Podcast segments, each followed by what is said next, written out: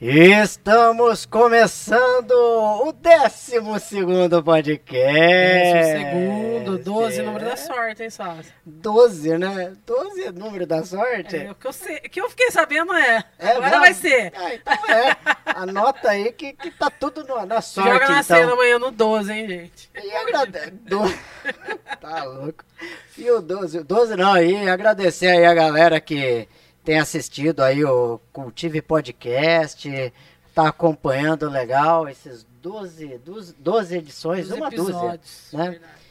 Agradecer o pessoal que tem acreditado, a... o Paulo Batista, a Cultive Comunicação, LCR, LCR, Tropical, Tropical, a mano. Logitech. A Lugitec, o a Lugitec, É, né, nosso velho? amigo O Davidson, Davidson, né? né? O Marcelo. E o Marcelo, o Marcelo do Estúdio 9, Estúdio parceiraço. Verdade. E hoje a gente tá recebendo aqui, sócia, um cara que, bicho, monstro da comunicação, Olha né? só, se eu particularmente, né, como publicitária, tô bem feliz por estar recebendo, né, o Léo, que ele é uma referência nacional, internacional, é um prazer. É um cara aqui, né, com certeza. interestelar, o cara. O cara é Interestelar. monstro demais. É o bichão. É o, esse é o bichão, É hein, bichão. mano?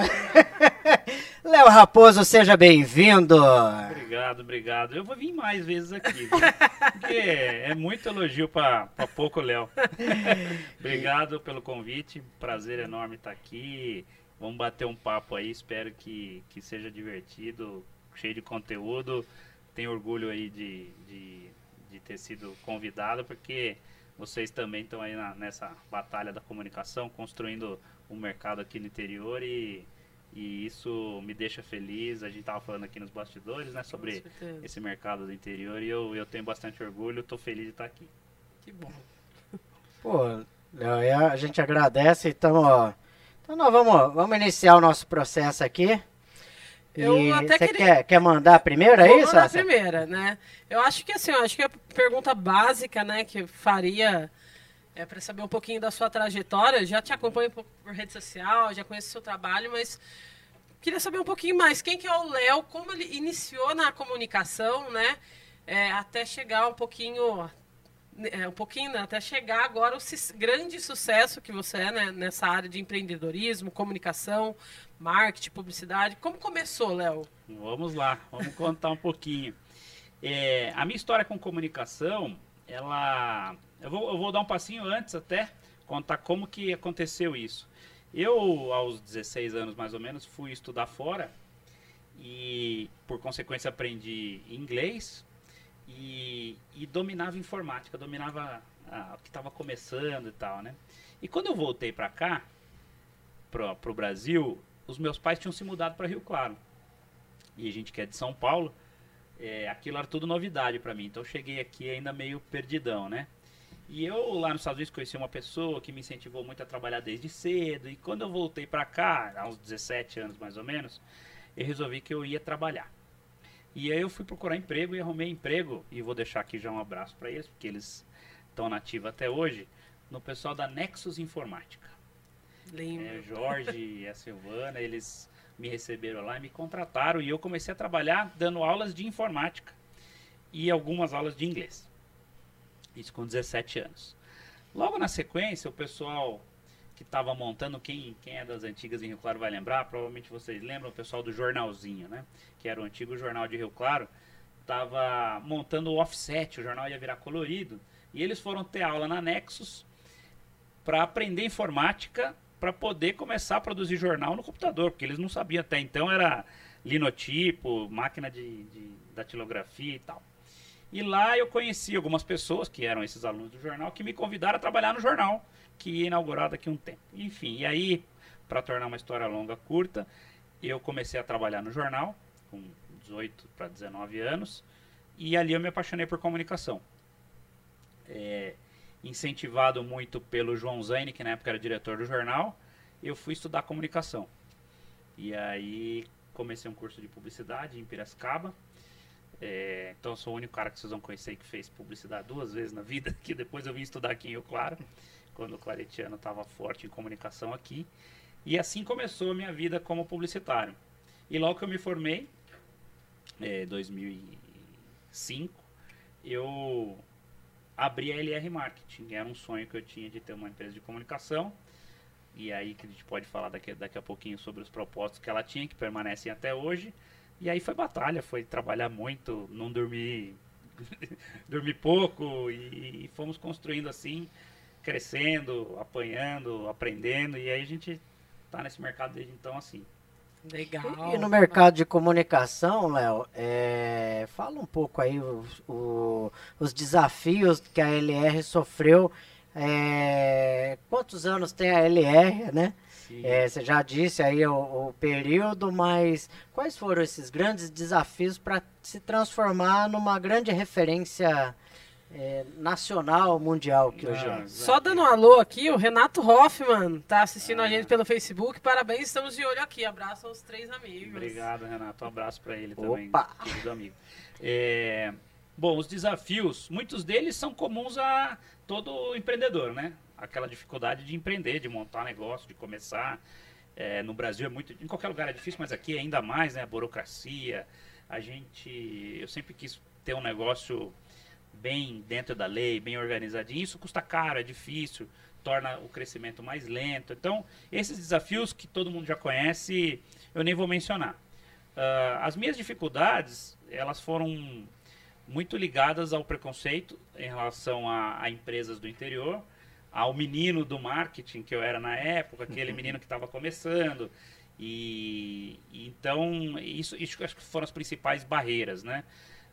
Para conquistar contas maiores, empresas com maior renome, quando você está começando é mais difícil, você não tem história, você não tem portfólio. Então essas foram as principais barreiras que a gente enfrentou, né? Respondendo, você me perguntou, a gente está completando 17 anos de empresa esse ano e acho que os mais difíceis foram os primeiros. Três, quatro anos. Depois disso, você constrói uma carteira de clientes, os seus cases começam a falar por você, e aí vai, e você vai aprendendo, vai ganhando experiência, vai evoluindo, e aí foi ficando um pouco mais fácil, né? É, graças a Deus o mercado do interior é muito punjante, é muito, tem muito dinheiro aqui, tem muita empresa boa, né? E ele já era suficiente para atender as nossas necessidades.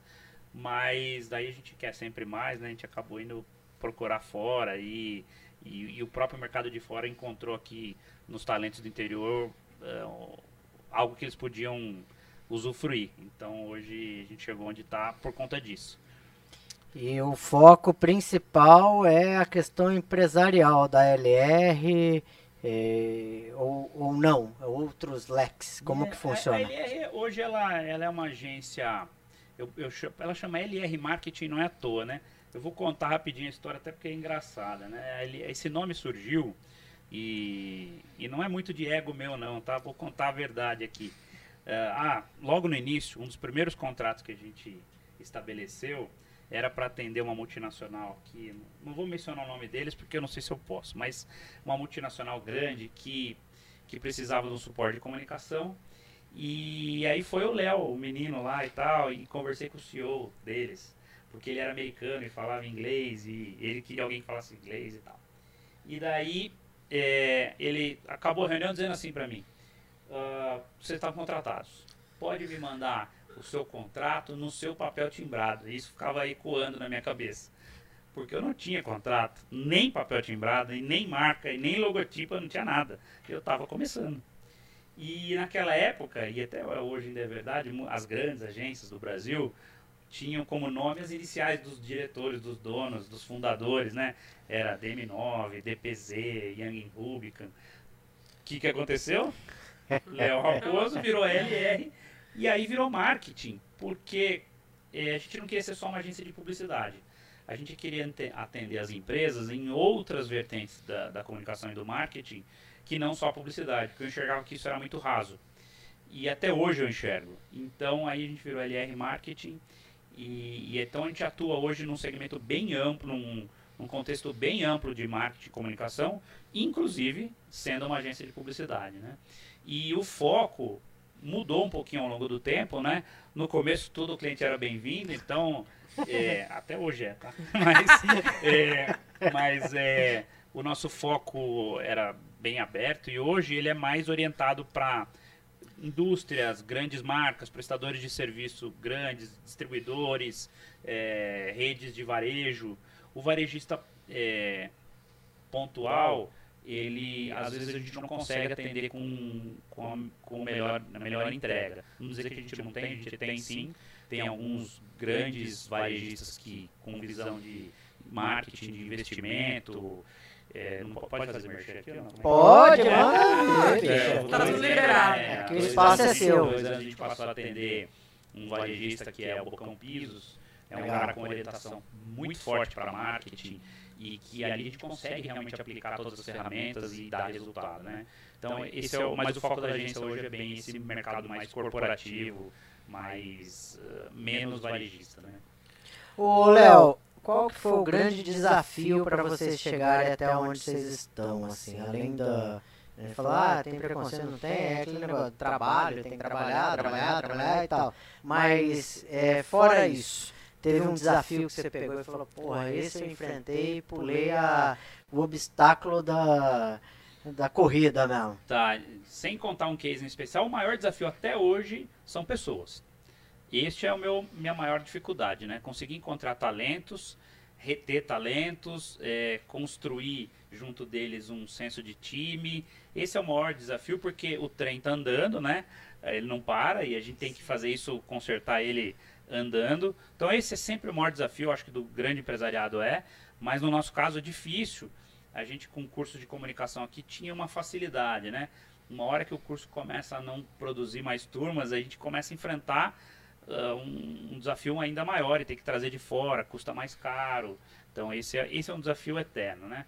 É, eu acho que o, o maior desafio meu foi ser acreditado.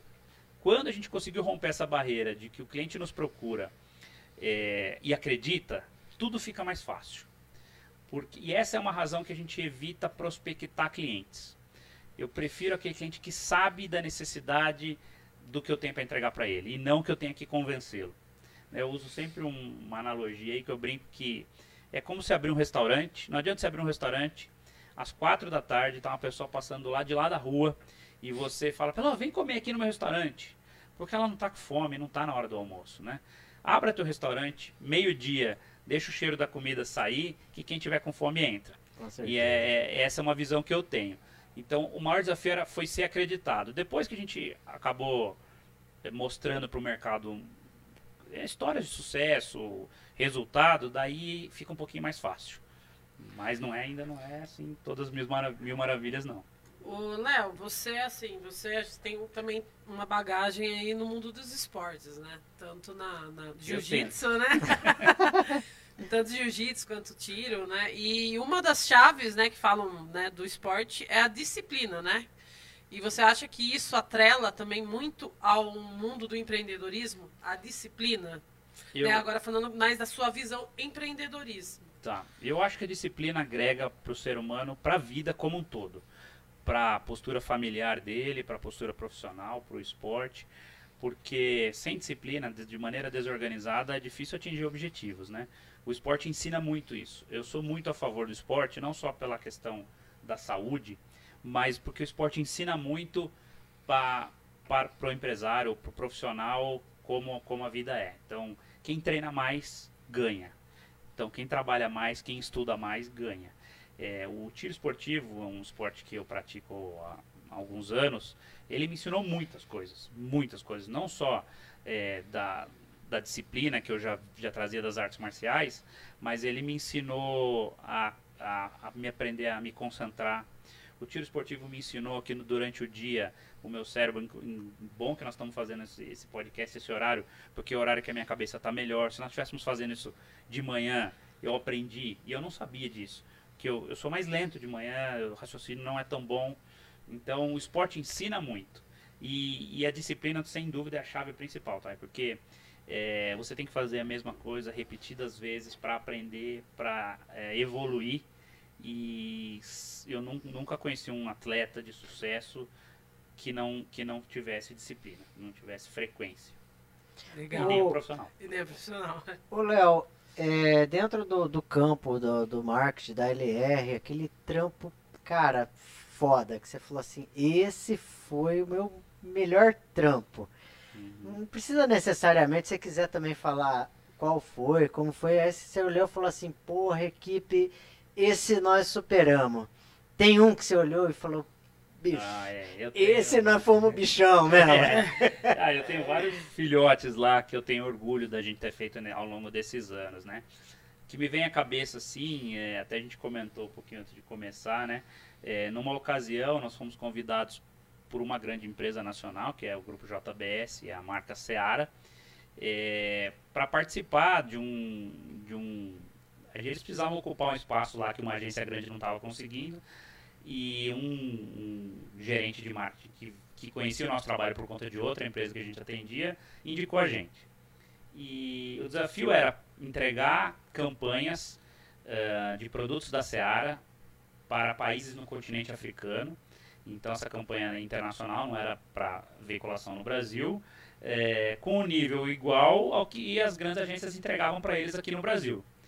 E para fazer de novo uma história longa curta, a, a campanha superou todas as expectativas deles, o resultado foi fenomenal. Eles nem acreditavam que uma agência do interior, né, aquela história do preconceito, pudesse fazer aquilo. Então, isso é um trabalho que eu tenho orgulho. É, eventualmente, eles ainda passam trabalhos para a gente por conta desse resultado. Então, a gente fez campanha para vender frango no Gabão. Na- entendeu? Então, isso, isso são coisas que tenho orgulho, né? Eu tenho bastante orgulho do case nosso de marketing com a AgroSéries, Multimix. A AgroSéries Multimix, eu posso falar com, com bastante segurança, revolucionou o marketing do agronegócio brasileiro, é, investindo de verdade no, no marketing, construindo conteúdo, é, entregando o que as grandes empresas do mercado varejista faziam, transformamos isso para o agronegócio e hoje eles têm um resultado fenomenal. Um trabalho que a gente está há oito anos com eles. Então, desde o primeiro dia desse, desse trabalho, que obviamente os gestores precisaram acreditar, precisaram pôr dinheiro, mas que hoje é um grande sucesso. Eu tenho muito orgulho. Na época a gente também participou de uma concorrência com, com grandes agências da, da capital e acabamos ganhando. Então, mérito do meu time lá que fez a concorrência. Na época, e algumas vezes se usa ainda concorrência para ganhar conta, né? Foi, foi bem legal. Então, são dois cases aí que eu tenho orgulho, mas tenho bastante coisa que eu gosto, meus filhotes lá. Ô, Léo, de um tempo pra cá, eu acho que as redes sociais elas tomaram conta da comunicação, assim, né? Cada vez mais as redes sociais têm o seu papel importante, né? Seja tanto na questão de você divulgar um, um empreendedorismo, de você divulgar uma empresa, enfim, divulgar questões políticas também.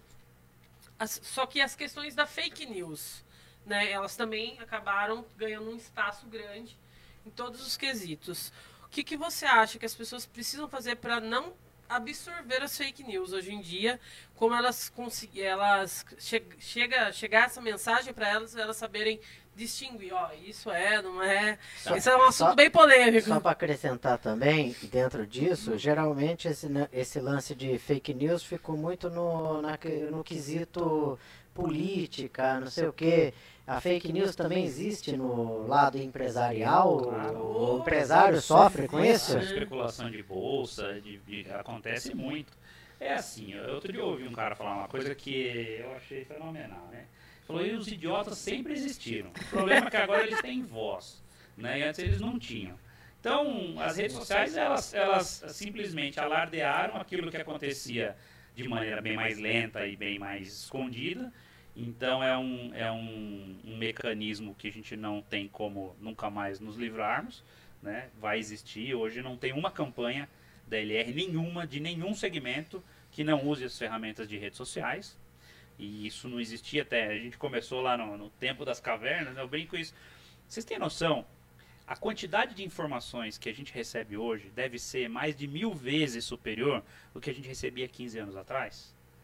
Antes que você quisesse falar comigo, Coringa, para me convidar para vir aqui há 15 anos atrás, você ia ligar, se você tivesse o meu número, que você ia ter que procurar na lista amarela, e você não ia achar porque estava no nome da minha mãe e não no meu, aí você ia ligar na minha casa, deixar um recado, ia retornar para você depois de dois dias, e, e isso estava normal, pra gente era comum, e hoje você me manda o WhatsApp, se eu não te responder em meia hora, você fala, pô, esse cara não me dá atenção, esse cara é metido.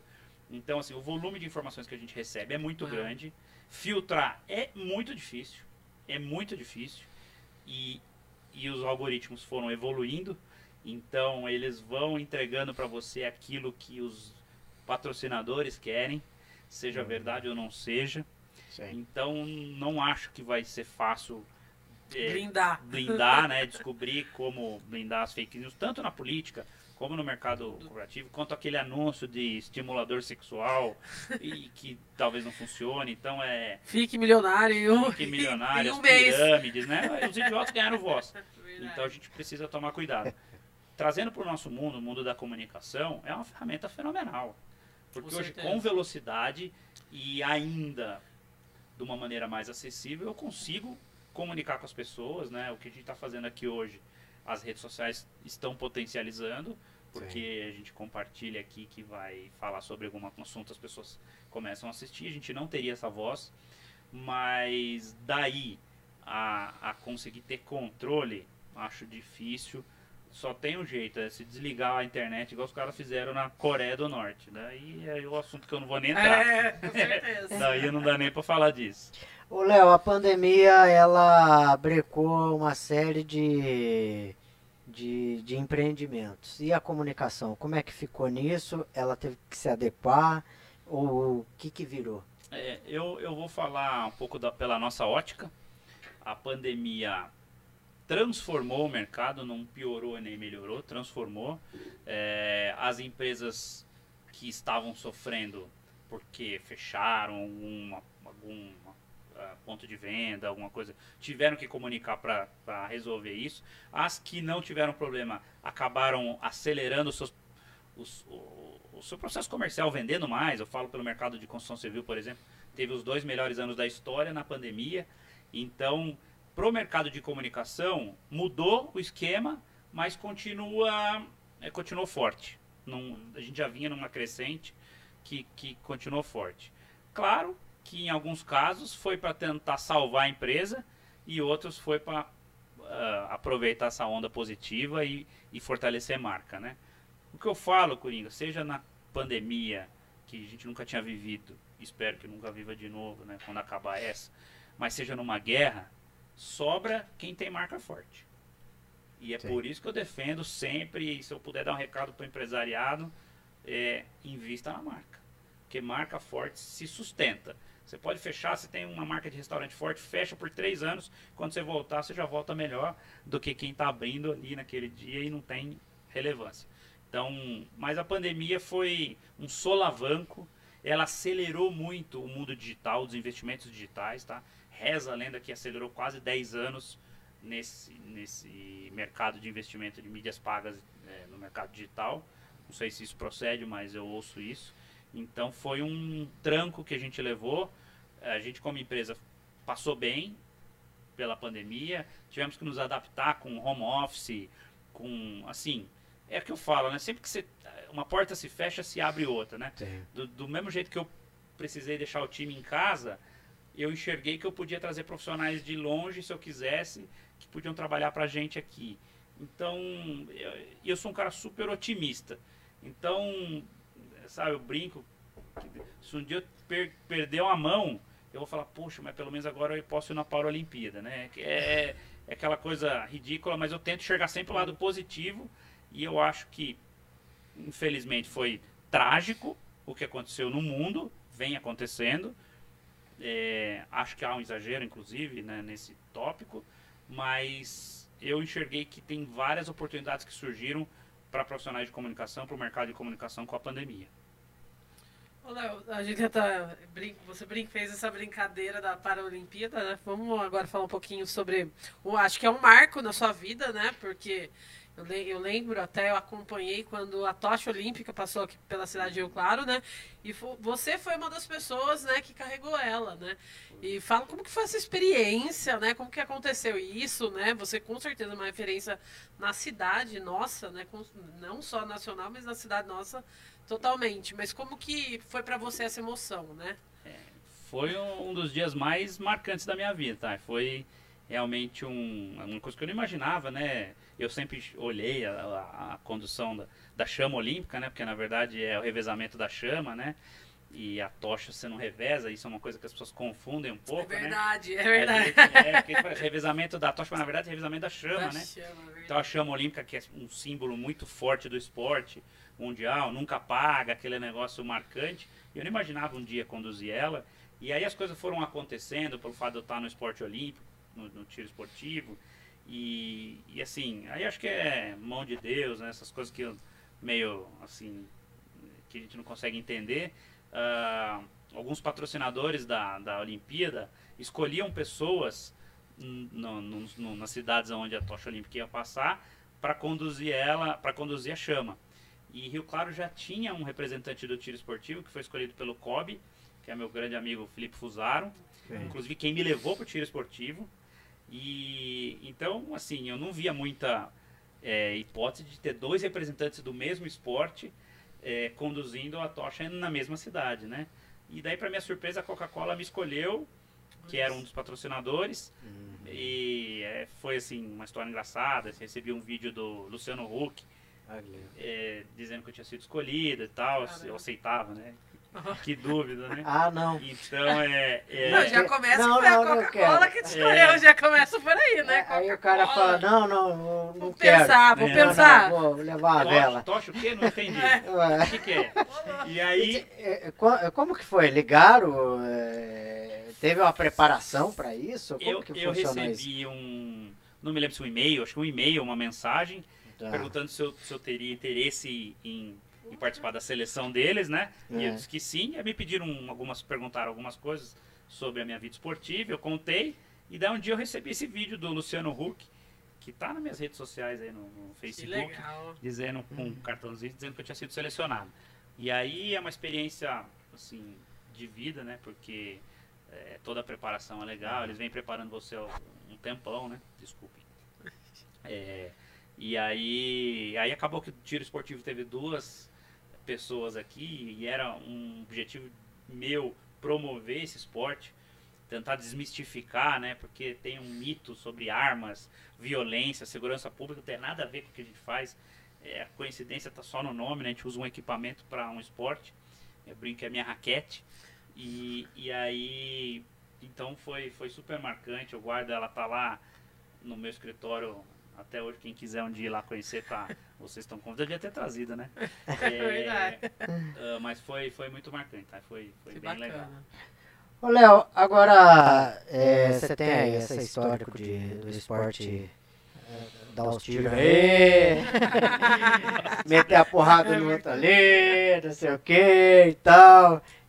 Brincadeiras à parte aí, mas que e o Léo é, é paz e amor, o que, que você curte de música, som? Você é casado, você tem família? Falar do Léo- é- Léo é que Pessoa, né? Porque fica o Léo empresário, o Léo Ah, cara da comunicação, sou- como é que é esse super negócio? paz e amor. É, apesar de, de esses esportes que eu pratico apontarem para outro sentido, né, na opinião pública, nada a ver. A luta que sempre teve na minha vida, desde criança eu luto e, e depois quando passei a competir jiu-jitsu, cada vez mais você entende que a arte marcial é feita justamente para evitar a violência, não para estimular ela, né? E, e o tiro esportivo também, tá? Isso não, daqui a pouco a gente pode falar sobre isso. Então eu sou um cara super tranquilo, sou casado, casado com a Pamela há quatro anos, um beijo para minha esposa. É, demorei para casar, casei mais velha, né? Casei com 39 anos. É, agora tô cobrando ela que eu quero ter um filho, né? Não tenho ainda. fica Ela ela é cobrança, mais nova. fica cobrança ao vivo aqui. Ela é mais nova e fica me enrolando, mas eu quero. Eu preciso ter alguém para deixar os boletos e até agora ainda não tem. E, e- então eu sou um cara super tranquilo. É, você perguntou de música, né? É, eu acho que eu sou Eu? o cara mais. Só, só um parênteses aí. Na verdade, você quer ter filho pra acrescentar mais boleto pra sua vida, né? Porque não é. teve recentemente, você sabe, né? É, mas assim, quando a gente ficar velho, alguém tem que cuidar da gente, né? O... E assim, falando de música, eu sou super eclético. Acho que é o cara mais eclético do mundo, porque eu escuto Exalta Samba e Frank Sinatra e Metallica e Planta e Raiz e Bob Marley. Então eu sou um cara hiper eclético, não tenho assim uma banda que eu sou apaixonado. Escuto sertanejo, admiro É porque começa, quando você entra nesse mundo empresarial, você começa a olhar as coisas não só pela ótica da, da, da diversão, mas pela ótica do business, né? Então eu vejo quem é bom empresário, quem é bom só artisticamente ou quem também é bom empresário. E, então, mas eu escuto de tudo. Eu sou um cara que hoje é, eu sou eu brinco, eu sou youtuber, mas sem ter canal no YouTube. Porque eu sou eu, eu assisto muito YouTube. Eu consumo muito conteúdo, acho que essa ferramenta é fenomenal.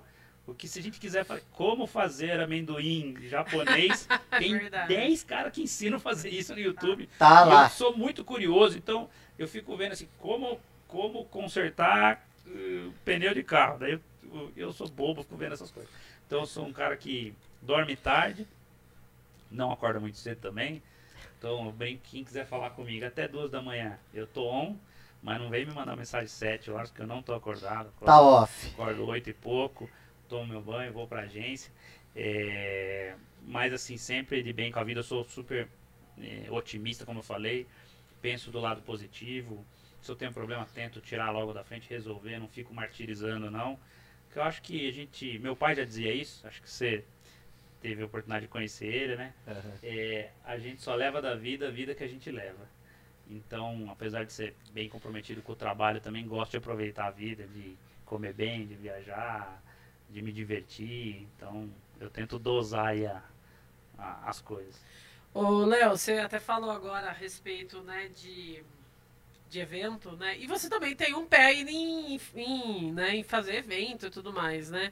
Alguns eventos que já tiveram de grande repercussão aí na cidade, né, em Rio Claro. E como que começou isso? Falar, não, vou, vou fazer o evento. Como que- Ah, eu tava com o tempo sobrando, né? É, porque, é, porque a gente já tava falando disso, né? Tô aqui sem nada pra fazer. Você aqui sem nada pra fazer, Eu né? uma agência de marketing que é reconhecida Preciso nacionalmente. fazer jiu-jitsu, tiro fazer e, e agora eu vou fazer um evento aí. Vou lá, vou fazer um eventinho não ali. é- e não é um eventinho, Não é um né? eventinho, Se fosse um eventinho. Aliás, se não fosse um eventinho, tudo bem. Lá, É vou uma fazer um festinha na evento cada ali. vizinho, né? Gente tá falando em vambora, grandes né? festas na fazenda, vou- assim. Falo isso porque eu já fui. Você foi? Você já foi? Você sabe que eu sou festeira, né? Ah. Então. Ah, é? Oi, Eu, grandes festas. eu não. É. É, o, o- esse, esse mundo do- dos eventos começou comigo é, quando eu comecei a enxergar uma oportunidade de ganhar dinheiro, né? De negócio. E, e eu fui. é, frequentava festas né, na região e tal. Falava, pô, mas ninguém faz isso bem aqui, né? Pô, preciso, preciso pensar nisso e tal. E aí eu fiquei dois anos mastigando essa ideia, né? E eu queria fazer uma feijoada. Falei, eu preciso fazer uma feijoada, preciso ganhar dinheiro tal, esse negócio. E aí eu falei, pô, mas eu não sei fazer evento. Como é que eu vou fazer, né? Eu sei fazer publicidade, sei, vou promover bem, mas não vou saber executar. Daí eu fui e procurei um- uma pessoa que já fazia eventos aqui, que é meu amigo Diogo, meu sócio até hoje, é, grande amigo. E disse pra ele, cara, eu tenho uma ideia assim, eu quero fazer uma feijoada na fazenda, num nível diferente, para um público diferenciado, blá blá blá, aquela história antiga. E falei, e eu preciso de alguém que faça, que tenha relacionamento com com moçada e tal. E tal. Ele falou, ah, beleza. Ele falou, mas eu acho que a gente tem que trazer mais uma pessoa, que é um cara que eu tô ouvindo falar bem e tal. E nós fomos a Limeira conhecer. eh, eu fui conhecer o Roberley, cidade, que é um ícone aí do, do mundo dos eventos. Isso em 2011, há 11 anos atrás. E convidamos ele a fazer com a gente, ele aceitou e no mesmo dia aconteceu a primeira reunião da Santa Feijoada, o nome já, eu já tinha na cabeça. E aí foi assim que eu entrei nesse mercado, a gente realizou em 2012 a primeira, que explodiu, foi um grande sucesso. E aí vieram outras, a gente chegou a fazer seis por ano, seis grandes eventos por ano. É, hoje, esse Caraca. 2022 provavelmente serão quatro quase sempre lá na Fazenda Santa Gertrudes e deixar um grande abraço pro pessoal de lá, porque é um- uma embalagem maravilhosa para os nossos eventos, né? Fazer evento é coisa de louco, não é fácil, é nem sei como que eu topo fazer isso. Toda vez que começa os grupos a, a agitar aqui, tá chegando porque a gente começa a trabalhar seis meses antes de um evento, né? É super complicado. A hora que começa a chegar nesse período, eu já falo, o que, que eu tô fazendo? Que eu tenho um milhão de coisas. Mas eu gosto. Quem já fez evento, se você já fez, você sabe. Tá no sangue, o negócio mexe com a gente. Então, hoje eu tenho bastante orgulho do que a gente fez. São reconhecidos nacionalmente aí. É, mas dá muito trabalho, é muito risco também. Tem que Uhum. cuidar muito de perto. Se você bota em risco que você já conquistou por conta de um evento como esse, né? Então, Ô, Léo, tem uma, por exemplo, ah, fala de marketing, não sei o que, o cara da comunicação faz tudo e não sei o que e tal. Marketing empresarial e marketing político. É, é tudo igual? Não é? E como é que faz um troço desse? Ah, não é igual. É, é- tem, obviamente, muita, muita coisa que se aplica, mas não é igual. Depende de como você enxerga, quando a pessoa enxerga o marketing político, né? Se ela enxerga por ideologia ou na ótica profissional, né? Então, aí isso é uma confusão que as pessoas fazem e a gente, não, como profissional, não pode fazer. Então, eu já atuei bastante no mercado político, um pouco por ideologia e um pouco no, no quesito profissional. É, são desafios grandes porque você mexe com pessoas e mexer com pessoas é difícil, né? Quando o seu produto é uma pessoa é complicado, seja ele bom ou ruim, é difícil realmente de fazer. É, para encurtar, eu, eu prefiro fazer marketing empresarial, prefiro cuidar de marca, de empresa, do que fazer campanha política. Né? A gente tem um histórico longo de, de várias campanhas de sucesso e de insucesso. É, que assim tá na nossa história, tá marcado na história, mas se eu puder empregar meu tempo no marketing corporativo, eu prefiro, porque é muito mais preto no branco, é muito mais claro. Mas quem, quem sabe fazer corporativo consegue a colaborar no político, mas se não tiver experiência política não vai chegar lá não. Pimenta no Você sabe que eu tava pensando caldeirão! numa pimenta agora. Se eu não falar essa pimenta, eu Onde que é o banheiro? E, ah, e aí, e aí, olha, e, e aí vai amplo, Ele falou não é? que pode, né? É? Ele falou que pode. Ele falou que podia Ah, perguntar qualquer que- coisa, vou perguntar qualquer coisa. qualquer coisa. Eu olha- falei, se eu responderia. E olha, e olha que essa pimenta vai ser suave, hein, sócia? Sério, será que é a mesma que a minha? Não, Senão eu não faço sei. Aí você faz. Se Aí não, for, é, depois. se, se não for essa pimenta é minha, essa pimenta é Aí sua, eu- teremos duas pimentas caldeirão. Exatamente. Mas, o, o, Léo, você já fez uma campanha que deu muito sucesso e que você olhou e falou assim, cara, não era para dar sucesso. E não tô falando de campanha política e nem campanha, e não precisa nem falar nomes, Já assim. fiz, já fiz. Já fez, você olhou e falou, puta merda, fiquei frustrado, eu fiz fiz. isso. Já fiz sim, já fiz por ideologia, pra, pra... Mas foi política? Foi política. já fiz sim, me decepcionei. É. Porque quando você, quando você faz só profissionalmente, e você recebe, vira as costas e vai embora, é uma coisa. Mas quando você faz porque você tem um, um- ou uma ideologia, um propósito, você quer realmente atingir um objetivo com a comunidade, com, com pessoas, se você não atinge depois, você se sente parte disso, se sente culpado, né? Então já aconteceu isso sim. É, e é por isso que eu digo que às vezes eu prefiro evitar, porque é- é- esse sempre essa celeuma aí, né, do, do- dos dois lados políticos, da esquerda, da direita, do, do, do morno, do quente, eu não, não quero comprometer né, o que a gente conquista profissionalmente com esse ambiente político. Então me arrependi algumas vezes sim, mas também na outra mão já fiz campanhas de gente que é, eu tenho um case, vou sair daqui do nosso universo, né? De um- uma cidade que o candidato, quando foi contratado, a gente faltava 25 dias para eleição. Você já fez campanha, você sabe como é, né? É tipo, é amanhã, milagre, né? milagre. E aí eu fui olhar a pesquisa. Aí ele tinha 9% de intenção de voto e o outro, outro candidato tinha 69%. E daí eu falei, pô, você quer me enrolar, né? Quer... Só que assim, era o menor município eleitoral do Brasil. Tinham 2 mil votos só. E daí o resultado da eleição acabou ao contrário. Acabou justamente com 69 a 10. E foi, obviamente, uma ação que a gente ajudou a construir. Então eu tenho orgulho disso daí. Não acompanhei esse cara na cidade para saber como é que foi a gestão dele. Não deve ter ido bem porque ele não foi reeleito. Mas, é, mas aí são coisas que você tem orgulho de dizer. Pô, a comunicação realmente fez diferença Sim. no ambiente do, do... Então ali eu tenho orgulho, mas de muitas outras coisas não tenho não. Mas não era a minha pimenta. Fala sua pimenta A aí. minha pimenta não era essa. Agora É mais, é mais pesada a sua? não acho que é pesada, não. Não? Não. Manda a sua aí. Você entendeu a minha resposta? Eu entendi, eu entendi. Agora, agora imagina só, se a minha pimenta foi suave, imagina a mulher. A mulher ela tem a pimenta mais, É. mais aguçada, né? Aqui, aqui quem manda na, na agência é a Tainá, então A minha de leve. manda De sua leve. pimenta aí, sócia. Ô, Léo, você, assim, como a gente já tá falando, né, tem uma referência aqui, é, nacional, tudo, e, e com certeza você, assim, uma pessoa, é uma figura pública, Rio Claro, que todo mundo, né, muita gente conhece, né? E pretensões políticas, você nunca teve? Com certeza convidado, eu acredito que você já, já tenha sido várias vezes. Mas já pensou em entrar nesse meio? Em 2022, vote. Não. Jamais. Isso pode anotar. hein? Já fui convidado, sim. Isso, Mas eu não tenho intenção. Eu não tenho intenção porque eu conheço como funciona. E eu brinco, se você disser agora pra mim, já tá, já é prefeito, Léo, não precisa nem ter eleição. Eu falo, não quero. Porque eu sei como funciona, eu sei que não vou conseguir fazer o que eu gostaria, porque não, não depende de uma pessoa só, depende de um sistema, de, um- de uma coisa.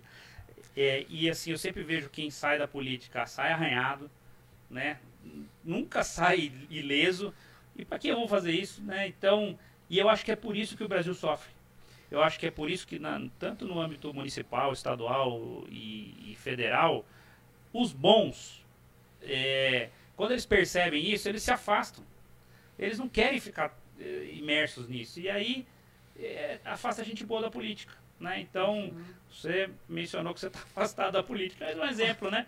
Então, eu acho que é, realmente, independente de ide- ideologia, o que acaba acontecendo é que quem quer de verdade, quem quer o bem de verdade, quem tem propósito positivo, se frustra e se afasta. E além de tudo, se ganha mandato, se tem mandato, sai arranhado. Tem vários casos que a gente conhece. O cara às vezes nem fez nada, e, mas ah, o mundo político é sujo e daí ele sai arranhado. Então eu, eu tenho medo. Tá? Eu, não, eu tenho medo. eu Não, Até porque você tem uma bagagem linda, né? ah, não Assim, sei, mas pra- assim, é só- o cara sai arrebentado, inclusive financeiramente. Você Cheio também. de processo para responder, ninguém ajuda ele, depois vira as costas e acabou. E a gente conhece um monte de casos assim, então eu não tenho pretensão política. É, Malemar, eu sou diretor do clube de campo e dá muito trabalho já, me arrependi. porque Já tá bom, já. É bastante coisa para fazer. Agora, ô Léo, é, nesse campo das pimentas do caldeirão, eu não ia entrar nessa pimenta do caldeirão e você fica insistindo Ai, nisso, eu não né? aguentei. Eu tô aposentado disso aí, né? Mas Eu nem nessas sou tão política, mas olha só. Eu, hein? Cada coisa. Mas nessa coi- nesse lance da, da, da pimenta do caldeirão da política, a gente também sabe, enquanto no campo empresarial, que muita coisa depende da política. Né? É, é, uma, é um projeto pro, pro empresário, é, é um projeto pro, pro cara que, que, que quer, ganhar, quer ter um emprego e tudo mais. É, nisso, como que você, enquanto empresário, você acha que você tem, tem condição de contribuir com a cidade ou você também fala, oh, não, eu tô fora Eu, também? não, eu tento, inclusive, bastante. Sempre que eu.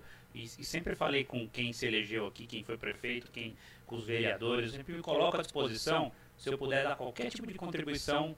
é, a gente faz isso no âmbito social, por exemplo, ajudando instituições e tal. Quero o bem da comunidade.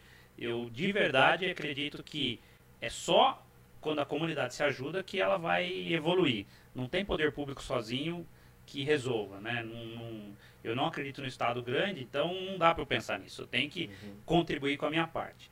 É, mas assim, precisa querer de verdade.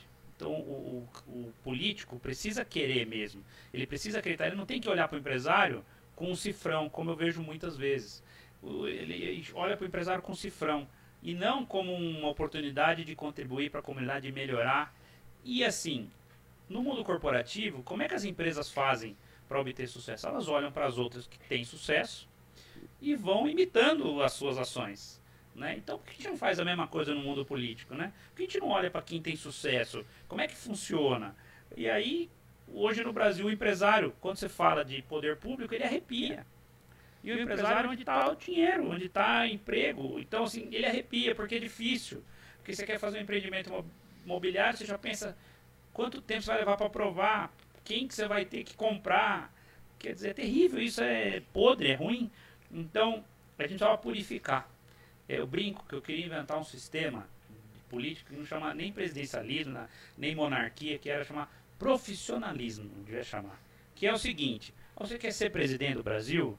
Beleza, você tem que ter essa, essa, essa, essa e essa formação. Vai estudar, vai lá, conhece, tem que conhecer tantas línguas, tem que, você tem que evoluir. O nosso, o nosso, no mundo inteiro a maioria, mas assim, não é preparado. O político não é preparado. Muitos enxergam o cargo político como um cabide. Puta, agora eu tô sossegado, arrumei meu cargo. Bom, daí ele não evolui, daí ele não, não, sofre com o mercado, com a disputa, né? Hoje, o profissional que está no mercado atuando nosso, se a gente for ruim, a gente tá fora. Tá fora. Então tem que ser a mesma coisa. E aí vai dizer, ah, democracia, tem o voto, mas quem está dentro sabe como funciona. Não dá para depender só disso, né? A democracia não está apoiada só em votar em um e outro. Então, é, eu, eu enxergo sim que o empresariado, que o, o profissional, o técnico pode colaborar, mas quando o político enxergar ele como uma ferramenta realmente de entrega de conteúdo, de informação e não só de dinheiro.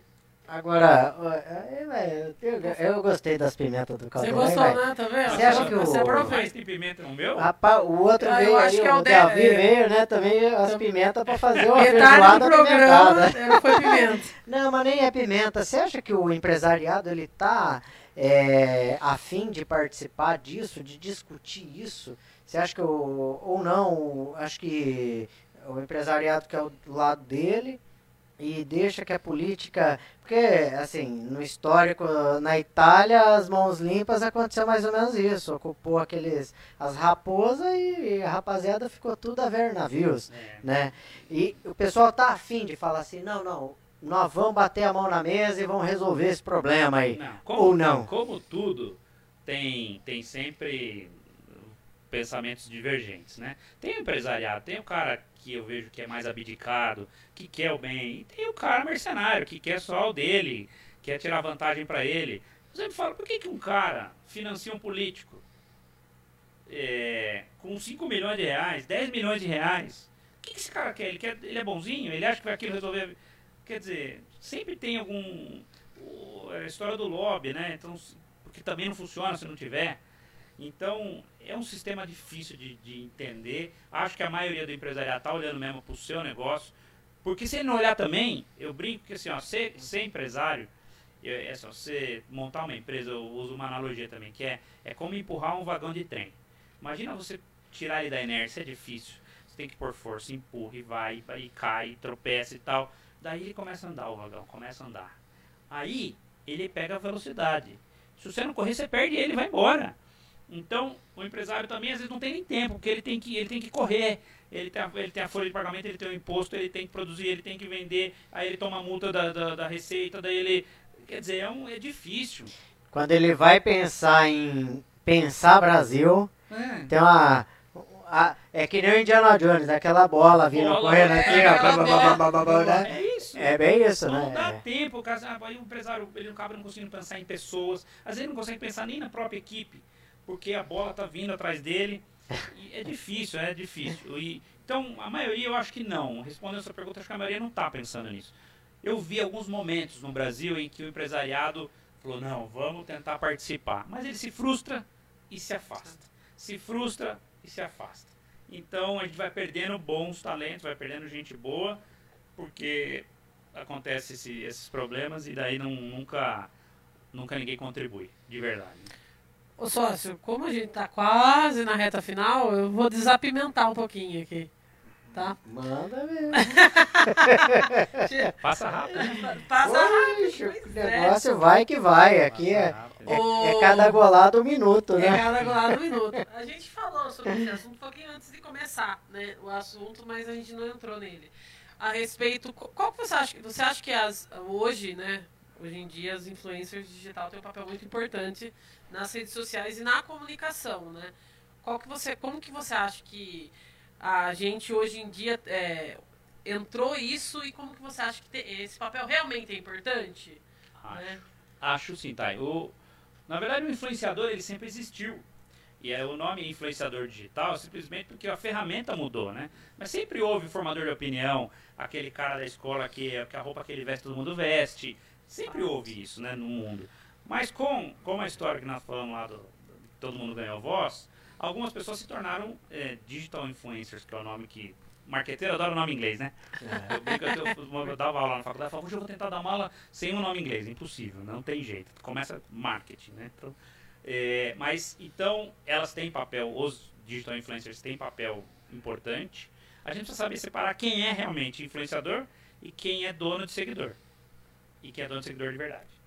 É, essa, é a, essa é a ciência do publicitário hoje. Entender quem realmente dita moda, quem influencia as pessoas, quem vale a pena por dinheiro e quem está ali fazendo número. E tem muito, tá? Então hoje é uma ciência que a gente, precisa, a gente na agência tem que estudar o tempo inteiro, analisando dados para ver quem realmente está influenciando o mercado em cada segmento. E se não existe, a gente tenta construir, o que é uma, uma missão ainda mais difícil. Porque às vezes a pessoa não é. Entendeu? E às vezes a gente tenta, a gente tem é, case de sucesso com isso, que a gente construiu um influenciador de um segmento que não existia, que a gente entendia que era uma ferramenta fundamental. Era o dono da marca. A gente encontrou no dono da marca uma pessoa para fazer isso. Fenômeno. Um abraço para ele, Caio Gazin. Um cara que sigam aí, é um cara que inteligentíssimo. E hoje ele é um grande influenciador no segmento de semijóias. Que a gente precisava naquele momento, porque não tinha ninguém. Mas não é fácil de construir. Então, tem importância, eu acho, vale, mas a gente tem que separar quem é quem. Acho que esse é o desafio. E quem é, agora fazer pergunta pessoal, quem que é o Léo que você imagina daqui a 10 anos? Que eu imagino ou que eu desejo? Que você deseja, vai. Deseja e imagina. O Léo que eu desejo é o, é o cara que vai estar tá continuando no mundo da comunicação, trabalhando com a agência, porque para mim é um prazer gigantesco. Eu vou lá. É, uma das coisas mais gostosas que vocês devem viver isso também é que de manhã eu estou falando de cocô de vaca, à tarde de operação de cérebro, daí no outro dia de manhã eu estou falando de tecnologia e como sou curioso isso me eu gosto muito, me motiva muito. Então eu vou estar tá fazendo comunicação. Eu espero que menos acelerado, com um pouco mais de tempo para curtir família. A meu fi filho, meu filho, filho, filha, que vai ter 10 anos mais ou menos, por aí. Aê, é, Pamela! Dica, Pamela! É, curtir minha mãe, minha, meus irmãos, meus sobrinhos. Eu queria ter mais tempo, eu enxergo isso. Muito provavelmente eu vou estar em Rio Claro, porque eu amo Rio Claro. É, para mim, para ser perfeito, faltava um mar. Se tivesse mar aqui era perfeito. Aí sim. Aí concorda, essa é, parte eu gosto, gosto muito da cidade, gosto muito das pessoas, dos amigos que eu fiz aqui. É, eu não me enxergo morando em outro lugar hoje porque é assim, aqui tá todo mundo que eu conheço, a gente não passa puro nenhum aqui, né? É, eu, se eu não tiver o telefone da pessoa, eu tenho de quem tem. Então eu gosto muito, eu enxergo isso praticando esporte com certeza. Cada hora eu me meto em uma diferente. Então agora eu jogo beach tênis, tá na, a moda do beat tênis, eu jogo beat tênis. E aí, ah, vocês falaram que eu, eu, montamos, montamos uma escola de futebol agora. Então, eu sou sócio numa escola de futebol, a categoria de base do Rio Claro. Pô, que Olha, legal. que legal. Vocês. É, então, vou querer lá acompanhar os jogadores para ver se eu placo algum grande aí. Vai, acho um é, grande nome. É, esse, esse é o Léo que eu imagino, mas nada muito diferente do que eu já sou hoje, não. Ô, Léo, uma última pimenta no caldeirão. Não aguenta. Não e aí essa é com intensidade, assim. Essa nem a Tainá É nem no Master. Combinei, essa eu nem combinei com a Tainá. Vou fechar até a porta aqui, vai que ele sai. O apito do trem te incomoda? Olha, o apito, eu acostumei. O que me incomoda é a hora que eu preciso passar e ele me trava. Você sabe que isso aí virou é, um meme já na minha vida, né? É, e o que eu recebo de mensagem de gente, que, para quem não, não entendeu aí a, a pergunta dele, uh, recentemente a gente mudou a agência pro lado de lá da linha do trem, né? Numa estrutura nova. E aí o que acontece que eu não imaginava que o trem atrapalhava tanto o fluxo das pessoas. E toda hora que eu preciso passar, o trem me para. E aí eu posto alguma coisa. Outro dia eu postei uma lá. Olha o trem. e aí, então é engraçado. O apito eu acostumei, mas às vezes eu estou no escritório e fico, será que tá tocando de verdade ou só a minha cabeça? É, é assim, eu acho que o problema aqui precisa ser resolvido. eu entendo que tem muito emprego atrás disso, né? Não, não critico porque, mas alguém precisa é, pensar nisso, né? Solucionar, mexer no horário, manobrar outro horário, combinar comigo, sei lá. mas, mas atrapalha. Liga pra mim, né, Léo? Falou, ó, vou passar, vou passar o trem aí. Rumo ali, ó. É, outro dia eu parei bem na linha do trem, o trem tava ali, eu parei bem em cima e tirei uma foto e falei, agora eu que vou te atrasar. a rumo não é cliente sua, não, né? Não é, mas ó. Se não quiser. ninguém do segmento de logística ferroviária aí, estão bem-vindos, viu? Boa. Mas tem uma última pergunta ainda também. Não é pimenta, não, essa né? não é pimenta. Eu acho que é uma pergunta que a gente normalmente faz para os nossos né, entrevista- entrevistados e eh, não fizemos hoje. Quem é o seu grande ídolo? Seja de vida, seja profissional, seja pessoal, que você fala, pô, esse cara, ele, ele realmente, ele me influenciou a ser hoje tudo que eu sou. É, eu acho que o cara que eu mais admirei na vida, assim, obviamente admiro muitas pessoas, né? Mas como o esporte tem muita é, presença na minha vida, a Ayrton Senna foi o cara que mais, mais me, assim, que eu mais admirei, né? E eu vou dizer uma coisa, é engraçado isso, o meu- minha família vai lembrar e quero aproveitar, deixar um grande beijo para dona Eliana, minha mãe, que com certeza absoluta tá lá assistindo, pro meu irmão, pra Mariana, pros meus sobrinhos, para para toda a família, né? Ah, eu torci pro Nelson Piquet. Então tinha o Senna e o Piquet. E eu era do contra. Quando eu era pequeno, eu era do contra, torcer pro Nelson Piquet. Mas depois que eu comecei a enxergar o que o Ayrton Senna fez eh, no mundo do esporte, o que, que ele fez com uma nação, quando ele morreu, ele é o cara que hoje eu admiro, que eu mais admirei na vida. Eh, pensando de maneira, se tivesse escolher algum, foi ele, né? Eh, Jesus Cristo e Ayrton Senna. E só fazendo um comentário, o José Rosa Garcia falou: o pior é que o trem interrompe o tráfego apenas porque é uns 10 metros a mais. Pois É é. verdade, eles fazem isso mesmo. Aí a hora que você pensa que você vai passar assim, ó, ele tá saindo, daí ele volta. E agradecer também a Raíssa Nicole, que tá sintonizada aí, o Gabriel Gouveia.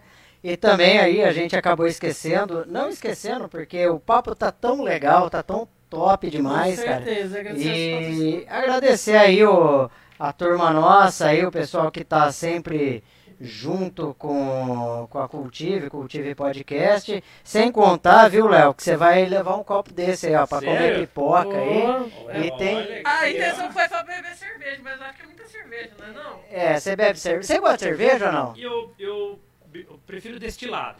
É. Eu bebo, bebo cerveja, mas eu não consigo beber muito. Porque eu fico O- estufadão. Estufa. Então, assim, mas eu na pipoca eu sou fã, hein? Ah, Aí, ó. Então, Vê uma pipoca com Netflix lá, vai Muito ser bom. Ó, top, né, mano? faz? Leva um pra Pamela também. Quem sabe pelo Ah, menos é? ela já fala assim, não, É. então Vamos comer pipoca Vamos e fazer um neném. fazer um filho. Aí, ó, pô, a pressão tá grande, tá pública já, hein? Tá Mas, pública. mas nós vamos aí agradecer aí a Lugtech, o Davidson, que tá lá sintonizado também. Exatamente. Agradecer o Supermercado Tropical. Agradecer aí a LCR, que se precisar de uma manutenção, instalação elétrica lá, galera chega falar lá, bem. chega junto. O cara chegou e falou pra mim assim, pô, é só arrancar o C que vira LR, né? Mas tá aí, tá? Mais ou menos isso. Agradecer o Paulo Batista que bancou o- Copos, os né? copinhos aí, ó, viro, viro uma oportunidade de, de marketing aí, né? É. Tudo bem que a gente tá mais bonito do copo, né? Mas É, tá bem parte, Tá né? bonito no copo mesmo. E, cara, e, eu, e a gente, Léo, sinceramente, cara, é, a gente não tem nem o que falar de verdade mesmo nessa entrevista que foi sensacional. Tá sendo sensacional. Acredito que você é uma referência, nós voltamos a falar, reforçar. E não é só os amendoinhos, os biscoitos aí que tem na mesa que, que nos E é reforça uma a dizer. referência de comunicação, né? E de empreendedorismo, né? Então, É. e disciplina, né? Como você mesmo falou. Então, acho que isso é algo para que agrega muito pra gente, né? E fortalece só, seu negócio que é a, a cidade, não é só a LR, é a Com cidade Rio certeza. Claro. Quando você vende, quando você oferece a LR, você está oferecendo um produto de Rio Claro. Exato. E isso é, é, é importantíssimo. Além de ser uma puta figura sensacional, gente boa, né? Muitos diriam, desculpa cortar, mas muitos diriam, mas vai, vai lá, agências concorrentes e o. É, cada um com seus problemas, cada um monta o seu, né? E a gente é parceiro, amigo. Mas, E- olha, Coringa, é, E tá, vocês é, têm essa iniciativa aqui que eu acho sim, incrível, de verdade. Porque é acreditar na ideia de, de fazer isso, trazer pessoas diferentes para falar de assuntos diferentes, de convidar uma pessoa que é do mesmo segmento que vocês. E eu vim, assim, com bastante prazer, de verdade. Sim, admiro, conheço vocês dois há bastante tempo. Da mesma maneira que vocês me conhecem, eu também admiro e também vejo. A gente sabe quem é do bem né, na cidade. Essa é a vantagem de morar no interior, isso é uma coisa que eu gosto, porque a gente sabe quem, quem é do bem, né? Então, é, não, não havia dúvidas que eu ia aceitar o convite aqui. É, a iniciativa é muito muito válida, inclusive para quem acredita, para quem investe, para o patrocinador, né? Porque nós estamos aqui falando do Paulo, nós estamos falando da, da LCR, nós vamos falar da, da, da Logitech e, e, só, só essa, que eu não falei de marca forte, só essa, a, essa atmosfera cercando uma marca já é positivo. Uh, muito obrigado mesmo por. Vocês, vocês me elogiaram demais. Eu falei que nem minha mãe me elogia tanto assim. Não é tudo isso, mas é, eu, eu, eu tenho bastante alegria dessa história que, que eu construí na comunicação. Espero que ela cresça muito. Está todo mundo convidado. É, vocês, quem quiser conhecer esse mundo, o universo, ir lá na agência, sempre à disposição.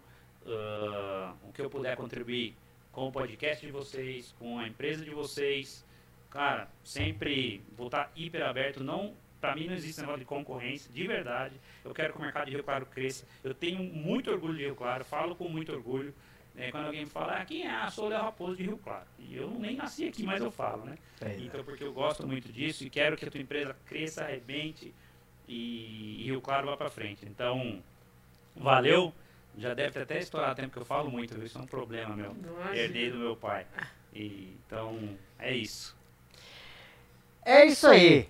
A gente agradece aí, Léo. Agradecemos a todos aí que acompanharam a, ao Cultive Podcast, esse décimo segundo. Semana que vem vai rolar com o Elião, o Hélio, que foi da Gracifes. Um cara é uma figura. Uma história aí bem bacana. Tem uma história sensacional. Virou advogado agora, se formou, o negrão aí, o cara top demais. Nós vamos trocar ideia. Esse maluco tem pimenta no caldeirão, velho. No carnaval tem pimenta. Não, sempre tem. Vixe Maria. Então, nós esperamos todo mundo, esperamos, né? Vamos pegar aí, ó, vai, vixe Maria. Aí vai ter muita coisa. Mesmo horário, 18 horas, Cultive Podcast. Valeu, galera. E até mais. Tchau, tchau. Tchau, galera. Valeu, obrigado.